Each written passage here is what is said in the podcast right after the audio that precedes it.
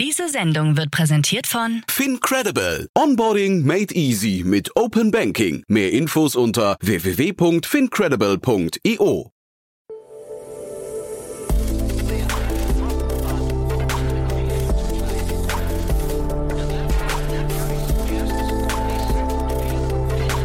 Startup Insider Daily. Investments und Exits. Hallo und herzlich willkommen zu Startup Insider Daily in der Vormittagsausgabe und damit zu unserer Rubrik Investments und Exits, in der mein Kollege Jan Thomas Expertinnen und Experten der Venture Capital Szene einlädt und mit ihnen über aktuelle Finanzierungsrunden und Exits spricht und sie analysiert. Heute ist zu Gast Peter Specht, Partner bei Creandum und sie sprechen über das Payment Startup SumUp, das in schwierigen Zeiten eine riesige Finanzierungsrunde über 600 Millionen Euro erhalten hat und damit seine Bewertung auf 8 8 Milliarden Euro hochschraubt. Kerngeschäft von SumUp ist der Verkauf mobiler Lesegeräte für das bargeldlose Bezahlen, vor allem bei kleinen Unternehmen wie Cafés, Taxifahrer, Restaurants und Einzelhändler. Außerdem geht es um Geely und Volvo Cars. Die haben ihr Elektroauto-Startup Polestar via SPAC an die Börse gebracht und die geschätzte Marktkapitalisierung des fusionierten Unternehmens liegt nach der Börsennotierung bei rund 20 Milliarden US-Dollar. So viel nur vorneweg. Wir haben noch ein paar Verbraucherhinweise für euch und dann geht es los. Am Mikro war für euch wieder Levent Kellele und gleich geht's weiter mit Jan Thomas und Peter Specht. Viel Spaß! Werbung Hi, hier ist Nina, Content Managerin bei Startup Insider. Suchst du deine nächste große berufliche Herausforderung? Dann melde dich bei uns. Wir suchen aktiv nach neuen Teammitgliedern, die Startup Insider zum führenden Informationsmedium der deutschsprachigen Startup-Szene machen wollen. Aktuell suchen wir Sales Manager, Customer Success Manager, Finanzmanager sowie Werkstudenten in den Bereichen Sales, Product und Content. Aber auch wenn keine passende Stelle dabei ist, melde dich trotzdem bei uns. Wir suchen immer nach leidenschaftlichen Menschen, die mit Startup Insider Großes bewegen wollen. Also, um mehr zu erfahren und dich zu bewerben, geh jetzt ganz einfach auf startupinsider.de/slash insider. Startup Insider Daily. Investments und Exits. Sehr schön. Ich freue mich wie immer. Peter Specht ist hier von Creandum. Hallo Peter. Jan, schön wieder dabei zu sein, dich zu sprechen. Ganz großartig. Tolle Themen hast du mitgebracht. Freue ich mich sehr drauf. Aber ich würde sagen, wir fangen an mit ein paar Sätzen zu euch, oder? Immer gerne. Ähm, Peter von Creandum. Creandum ist ein Early-Stage-Investor. Wir machen Seed und Series A ähm, mit Offices in, in, London, Berlin, Stockholm und San Francisco. Sowohl B2B und B2C-Themen. Ähm, Companies wie Spotify, Klarna, Trade Republic, Taxfix und viele mehr. Und äh, freuen uns immer, Gründer in der Early Stage kennenzulernen. Cool. Jetzt machen wir einen ganz harten Sprung in die gar nicht mehr so Early Stage, denn wir haben, wir haben es eigentlich heute mit zwei sehr späten Themen zu tun, aber das, das zweite oder das erste, mit dem wir anfangen, ist, glaube ich, so ja fast schon am Ende des, äh, der, Wert, der, der Entwicklung eines Startups, ne? Absolut. Ähm, und zwar geht es um Polestar. Das ist ein e-, Elektroauto-Hersteller und oder Elektroauto-Startup auch in einer gewissen Weise, die äh, angekündigt haben, dass sie äh, wie ein Spec an die Börse gehen. Und habe ich mitgebracht, weil es, glaube ich, im, im Sinne der Tech-Diskussion um, um, Tesla und vieles, was äh, man aktuell über EVs liest, glaube ich, ein sehr interessanter Case ist. Und auch äh, im Sinne des aktuellen Exits-Markts auch sehr spannend ist, äh, dass sie aktuell einen Spec machen und wirklich an die Börse gehen, wo das Klima für Specs ja aktuell eher sehr kritisch ist, um es mal milder auszudrücken. Ähm, aber vielleicht ein bisschen Hintergrund noch zur Company. Ähm, Polestar ist ein Elektroauto-Startup gegründet von Geely und Volvo Cars. Und ähm, die werden jetzt per Spec am Freitag an Nasdaq in die Börse gelistet werden. Äh, es bedarf noch sozusagen der finalen Zustimmung der Polestar-Aktionäre, die äh, heute geschehen wird. Und ähm, der Spec soll via Gors Guggenheim Inc. laufen. Das ist eine Zweckgesellschaft eben für die Akquisition. Und ähm, für die Hörer, die nicht so familiär sind mit Specs, ein Spec ist ein Special Purpose Acquisition Company, eine sogenannte Mantelgesellschaft, die zunächst über einen Börsengang Geld bei Investoren einsammelt, um später ein anderes Unternehmen zu kaufen und übernehmen und somit an die Börse zu bringen. Und ähm, eine Absichtserklärung wurde bereits letztes Jahr äh, unterzeichnet, äh, die die Pulsar auf, auf 20 Milliarden bewertet, bewertete Und jetzt soll die Transaktion einen, einen Bruttoerlös von mindestens 850 Millionen US-Dollar einbringen, was ähm, äh, ja, auf jeden Fall eine gute Stange Geld ist und eine spannende Markt, das jetzt tatsächlich an, an Perspec an die Börse zu bringen. Jetzt habe ich gerade mit, mit, mitgeschrieben, also Timing ist äh, sehr interessant, aber ich finde auch, dass sie per Spec an die Börse gehen, ist doch auch eigentlich bei so einem Unternehmen relativ seltsam, oder? Ja und nein. Ich glaube, in dem Bereich hast du Hard, also Mobility Hardware Startup oder Electric äh, Vehicle Startup, auch einige, die es schon gemacht haben. Ich denke jetzt zum Beispiel an Lilium, ist jetzt keine fliegenden Autos, aber fliegende äh, Vertical Takeoff and, and Landing äh, Flugvehikel.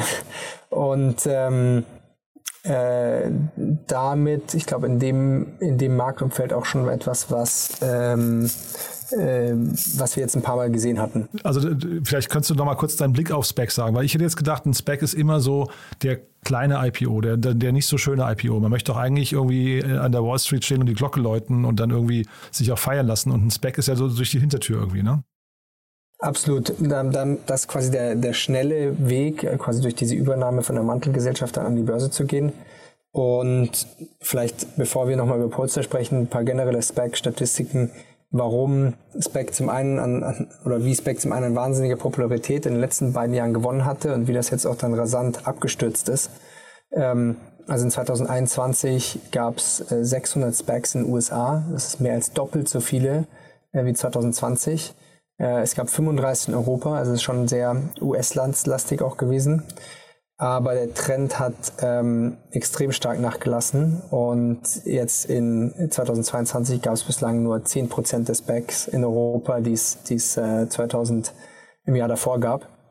Und ähm, auch die Performance von Specs ist sehr fragwürdig. Es sind ja dann börsengelistete Companies, äh, wo man den Sharepreis ganz normal verfolgen kann.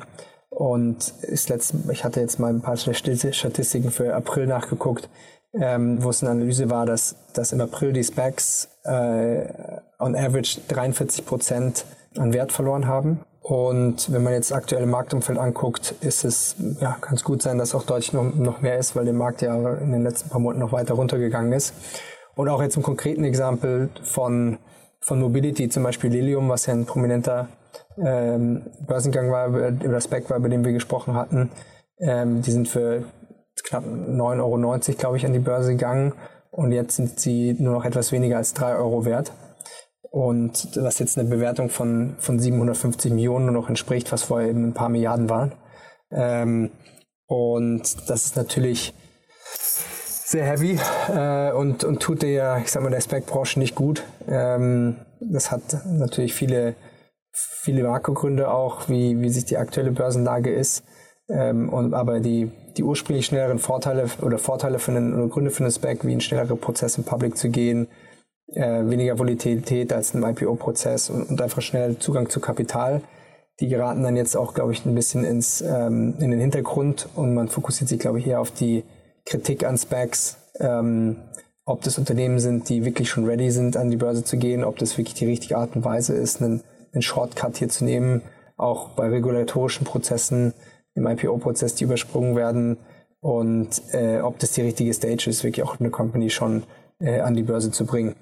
Und deshalb bin ich sehr gespannt, was bei, äh, was bei Polestar sich jetzt dann auch in den nächsten Wochen an der Entwicklung tut. Mhm. Also die sind ja in einem gehypten Marktumfeld noch unterwegs. Ne? Ähm, also wenn man so Tesla oder ähm, Beyond Your Dream oder so wie sie heißen, dann ähm, Bit äh, sich anguckt, das ist ja schon so, so ein sehr angesagter Markt. Ne? Aber ich wollte mal kurz, weil du gerade sagtest, ob ein Unternehmen ready ist, an die Börse zu gehen. Ich hatte jetzt bei Specs immer wieder gehört, hier von, von äh, Investoren, aber auch von, von Leuten, die Specs gemacht haben, das wäre eigentlich fast wie eine Finanzierungsrunde. Also man hat es gar nicht mehr so richtig als Börsengang, so als äh, Endziel von einem Startup gesehen, sondern eher als eine, als eine Zwischenrunde, weil es halt eben so leicht war. Ne? Absolut. Und die, die Geldmengen, die dadurch eingenommen werden, waren insbesondere im letzten Jahr auch extrem hoch und groß. Und dafür war das eine damals mal zu einer sehr attraktiven Bewertung, sehr viel Geld einsammeln, ähm, wurde eben als attraktive Art der Finanzierung gesehen. Ähm, wohingegen man aber dann, wenn man an der Börse ist, natürlich auch viele Auflagen zu erfüllen hat, für die man auch ready sein sollte, weil ansonsten ist es schwierig. Und du hast gesagt, es gab, äh, es war sehr US-lastig, aber wir haben ja eben, und ich glaube, das war auch eine Befürchtung von vielen, wir haben ja auch viele deutsche Unternehmen, also Lilium, aber auch Sono Motors ist auch in USA per Spec an die Börse gegangen. Das war, glaube ich, auch mehr so eine Befürchtung, dass plötzlich dadurch eigentlich gute Companies gar nicht mehr in Europa an die Börsen kommen. Ne? Da stimme ich zu 100% zu und hat man ja auch, glaube ich, in der Dynamik dort gesehen. Aber was vielleicht auch interessant ist, ist nochmal zu erwähnen, eigentlich den Hintergrund von Polestar, dass das, ähm, äh, das Polestar eigentlich 2017 von Volvo und Geely gegründet wurde. Und Geely ist, ist ähm, ein chinesischer Autobauer, äh, dem auch, äh, dem auch Volvo gehört. Und ähm, äh, ich glaube, mit der Konstellation ist auch nochmal sehr interessant, dass quasi so ein, so ein, so ein Corporate Startup äh, zu so einem, äh, ich sag mal, großen äh, Mobility-Projekt geworden oder erfolgreichen Mobility-Projekt geworden ist, das jetzt eben an, an, an das Back an die Börse geht. Finde ich auch eine sehr interessante Konstellation, weil es häufig ja auch sehr viele klassische Venture-Unternehmen auch waren, die per Spec an die Börse gegangen sind. Mhm. Gehen Sie eigentlich in den USA an die Börse? Nee. Im Nasdaq, ja. Nasdaq, ja. Nee, ich frage nur, was ja eigentlich, also Volvo ja auch ein rein chinesisches Unternehmen eigentlich ist, ne? Die befinden sich zu 100 Prozent im Besitz von, von Geely, ja. Und vielleicht sozusagen, was, was braucht man, um da aktuell an die, an die Börse zu gehen? Ich glaube, 10.000 Fahrzeuge äh, ist das, was Polestar im, äh, aktuell verkauft im, im, im letzten Jahr und dieses Jahr verkaufen sie äh, 50.000 Autos und nächstes Jahr über 100.000. Also ist schon sehr, sehr spannender Growth und über 100% Wachstum oder letztes Jahr 400, 500% Wachstum, im nächsten Jahr über 100% Wachstum. Also auf jeden Fall zwar nur der kleine Bruder von Tesla, aber äh, auf einem, auf einem, auch einem sehr guten Absatzweg. Im Mobility-Bereich äh, seid ihr, äh, na doch, ihr habt ja, Wei habt ihr ja, ne? Genau. Ich wollte gerade sagen, da macht ihr nicht viel, aber Wei zumindest äh, kenne ich ja von euch. Doch, da haben wir ein paar Sachen gemacht. Äh, Wei kennst du ähm, aus Berlin.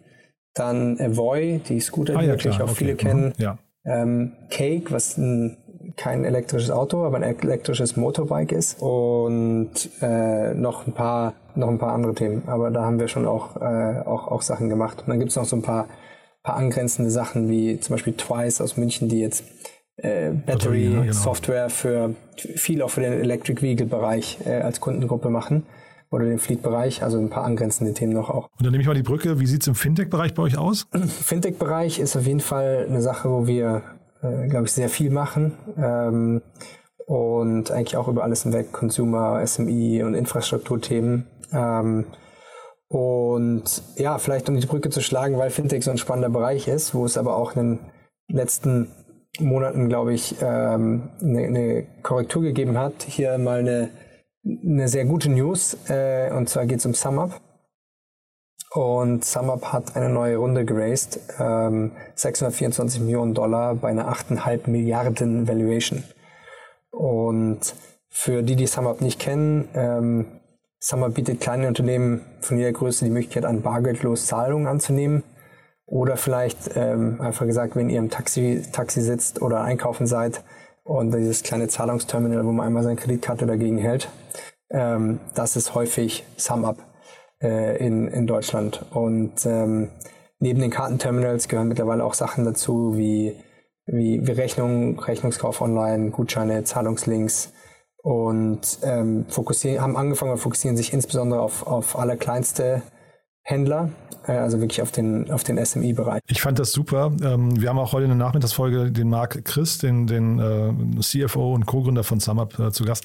Ich fand das super zu sehen, wie die ja wirklich mit einem ganz, ganz spitzen Modell eigentlich in den Markt reingegangen sind und dann jetzt aber angefangen haben, natürlich sich, wie du es gerade gesagt hast, sich komplett auszuweiten. Ne? Und also die Position, in der die sind, ist schon hochspannend, finde ich. Extrem. Und wenn man zurückguckt, die Journey von, von damals bis jetzt, ich glaube, SumUp wurde 2012 in Berlin gegründet, also ist jetzt circa zehn Jahre und haben mittlerweile 3000 Mitarbeiter.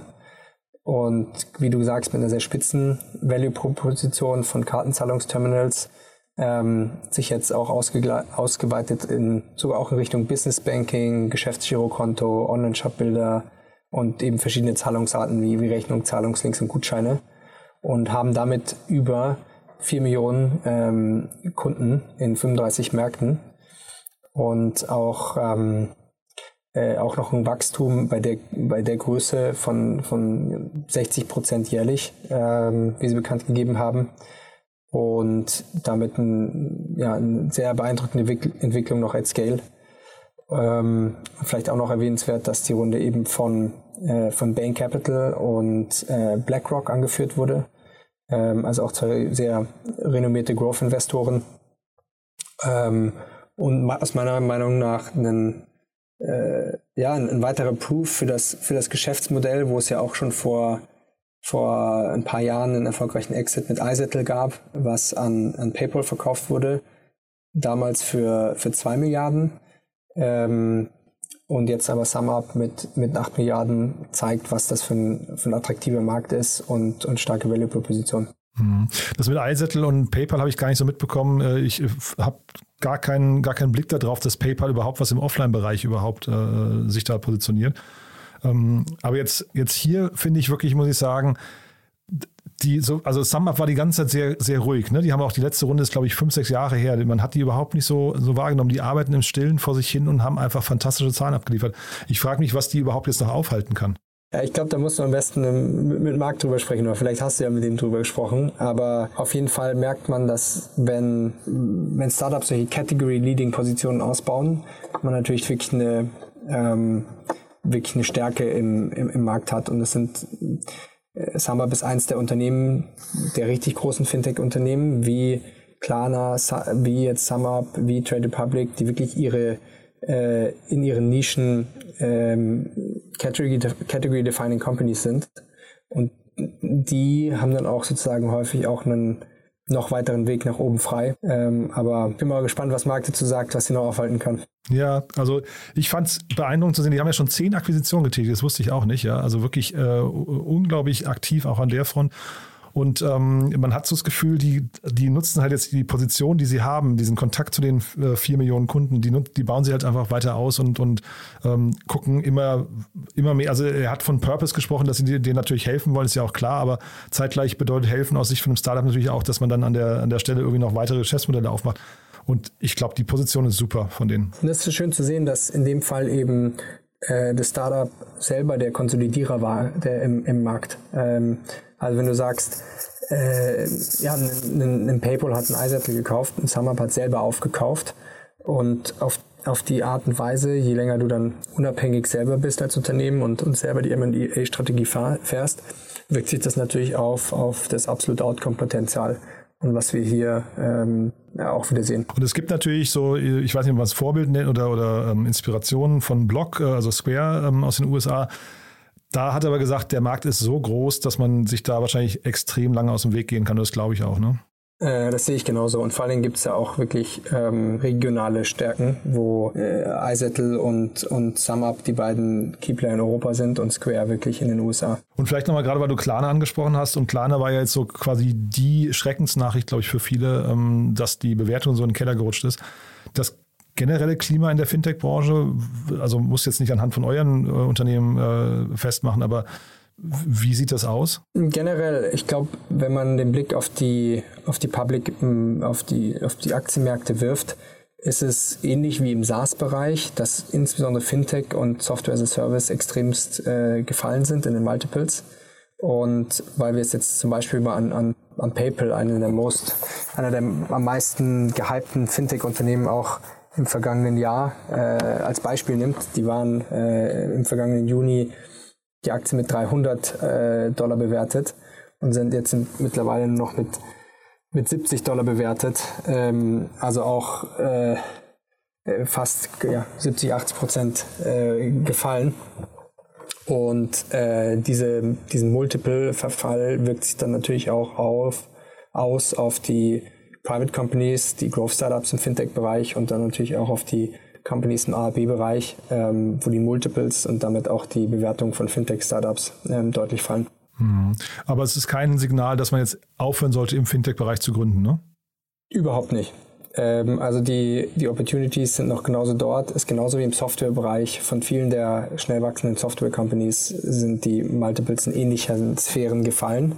Ähm, und es ist genauso ein guter Zeitpunkt, eine Software- oder eine Fintech-Company zu bauen.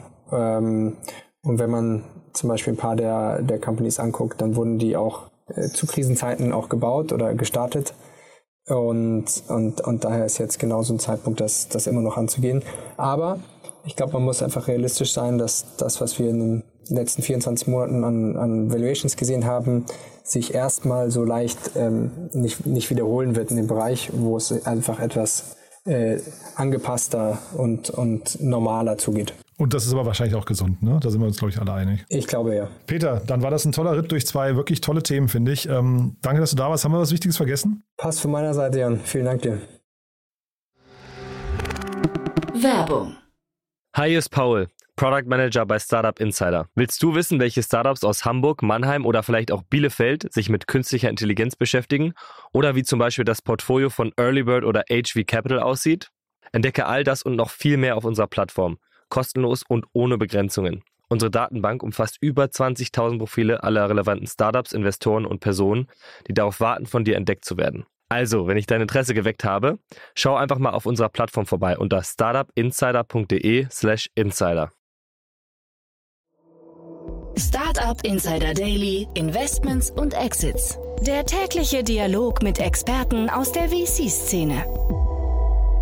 Vielen Dank an Jan Thomas und Peter Specht für das Gespräch. Falls euch die Infos über SumUp interessieren, habe ich gute Nachrichten für euch. In der Mittagsausgabe haben wir Marc Alexander Christ, Co-Founder und CFO von SumUp, bei uns zu Gast und sprechen mit ihm nochmal genauer über das Unternehmen selbst und die rasante Expansion des Unternehmens in den letzten Jahren. Damit endet erst einmal die Vormittagsausgabe von Startup Insider Daily. Ich wünsche euch weiterhin einen erfolgreichen Tag und hoffe, wir hören uns bald wieder. Bis dahin sage ich auf Wiedersehen. Diese Sendung wurde präsentiert von FinCredible. Onboarding made easy mit Open Banking. Mehr Infos unter www.fincredible.io.